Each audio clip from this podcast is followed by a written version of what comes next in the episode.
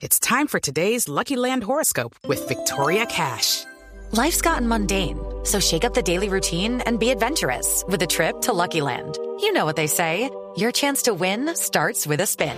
So go to LuckyLandSlots.com to play over 100 social casino-style games for free for your chance to redeem some serious prizes. Get lucky today at LuckyLandSlots.com. Available to players in the U.S., excluding Washington and Michigan. No purchase necessary. VGW Group. Void or prohibited by law. 18 plus. Terms and conditions apply. Yo le oí a usted una prédica muy impresionante porque usted dijo, me acuerdo, dijo ese domingo, dijo, lo que contamina es lo que sale, Ajá. no es lo que entra. Y usted puso un ejemplo muy, dijo, el señor Santo Domingo, Ah, ¿no? sí. dueño, entre otras cosas, de esta casa editorial, como diría, ¿no? Y ustedes, él se come el paté y ustedes se comen la papa chorreada. Al final del día, eso sale a lo mismo. y así empezó usted la prédica. Así, no, No, no, ¿qué? Pues, y además lo dijo con una elegancia, pues que obviamente... Sí, sí, sí, pe- pero suficientemente Sí, claro. Pero suficientemente claro, dijo. Dijo, lo grave, y, y explicó por qué es que eh, en Israel y por qué se lavaban las manos y hizo todo. Dijo, lo que contamina es lo que sale. Cada palabra que ustedes dicen contamina mucho más de lo que entra. Esa ofensa, ese insulto, ese insulto, usted no sea marica, no sé qué, nada, eso, eso no lo dijo usted, por supuesto, ¿no? Eh, ¿Cómo, cómo, por qué no nos explica eso? Porque a mí tal vez es de las mejores prédicas que yo he leído de usted. Y, y obviamente yo llegué a una conclusión que no la dijo usted porque no de tener asidero científico, y es que la lengua es uno de los órganos más pequeños de, de- del cuerpo, pero es el que más daño hace. Sí, sí, sí. ¿Cómo evitar uno hacer daño con la lengua? Yo todas las mañanas cuando me llego aquí a Mañanas Blue, oro. Ajá. Y siempre digo, Señor, que no vaya a salir una injusticia, que no vaya a salir una calumnia, que no vaya a destruir la vida de nadie, porque la lengua hace mucho daño. Claro. ¿Cómo evitar uno esos ataques? Es que... Bueno, ahí estamos hablando de dos cosas. Uno, la lengua y otro, el corazón contaminado. Así es. Ahora, obviamente están, están conectados, ¿no? Yo tengo que trabajar con, con lo, lo que está dentro, pero, pero Jesús lo dijo. El problema, aún una persona que nace en un buen hogar, nace, la Biblia dice, en pecado. Mm. El pecado está en todos nosotros, ¿no? Lo que... Lo, el ladrón, el- la, la ocasión es la que hace al ladrón, ¿no? Si yo tengo situación financiera terrible y veo la oportunidad de robar, sin darme cuenta, yo puedo robar. O, y, y esto pasó, ¿no? Nosotros vivimos al, al frente de un bosque y un día un depravado se, se paró, o sea, mi hija estaba mirando por la ventana y se empelotó al frente de ella. Y cuando ella me dijo eso, ella tendría siete años, ocho años, yo me llené de tanta raya que quería matar al tipo ese.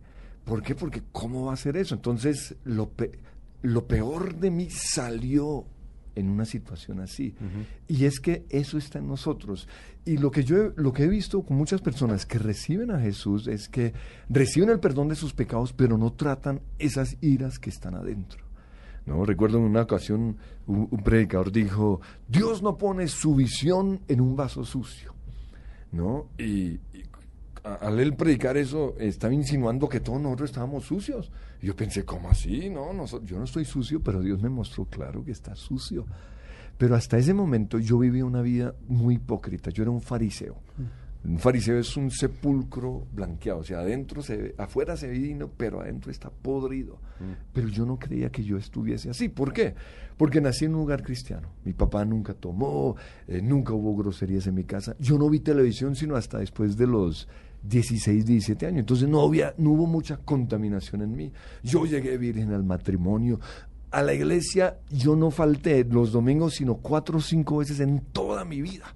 Entonces yo siempre creía que después de mí la Inmaculada Concepción, yo cre así de santo me creía entre comillas, pero Dios me mostró, no, yo te voy a mostrar. Y un día recuerdo que, que estábamos discutiendo con mi esposa por, porque le pisé su piso blanco en la cocina y comenzó una discusión así. bla, bla, bla, bla. Discusiones de, de- de rutinarias. Sí, pero de repente yo la agarré del pescuezo y la agarré así, la senté en la silla, en, en la cama. Y cuando yo hice eso, yo mismo me asusté. ¿Por qué? Porque jamás mi papá le había hecho eso a mi mamá. Y jamás me imaginé eso de mí. Pero salió lo peor de mí. Pero como estábamos en una discusión, yo seguí y le dije, es que tú eres la única que ha sacado lo peor que hay en mí. O sea, maldita tú, la mala eres tú. Pero cuando yo le dije eso, yo sentí que Dios me tocó, me dijo, tú eres la única que ha sacado lo peor que hay en mí. Ah, o sea que eso está en ti. Y ahí entendí eso. Que todo lo malo está en nosotros. Solo se necesita algo para, para, para que nos dispare. Y lo que nosotros debemos hacer es más bien reconocer eso. La violencia está en mí. El deseo de matar está en mí, ¿no? Lo que sentía hacia ese hombre que, que le hizo eso a mi esposa, a mi hija, perdón, eso estaba en mí.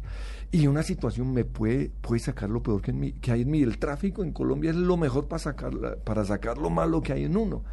Pero en lugar de decir, no, yo no soy malo, yo no soy pecador, yo no soy violento, yo no", lo que debo hacer es, sí, reconocer, en mí está eso, eh, ahí está un asesino, en mí está eh, eso que, lo, que me llevó a agarrar a mi esposa del cuello y comenzar a trabajar con eso. Romper las maldiciones generacionales, eh, confesar mi pecado, saca- sacar eso. Es- ese es el secreto.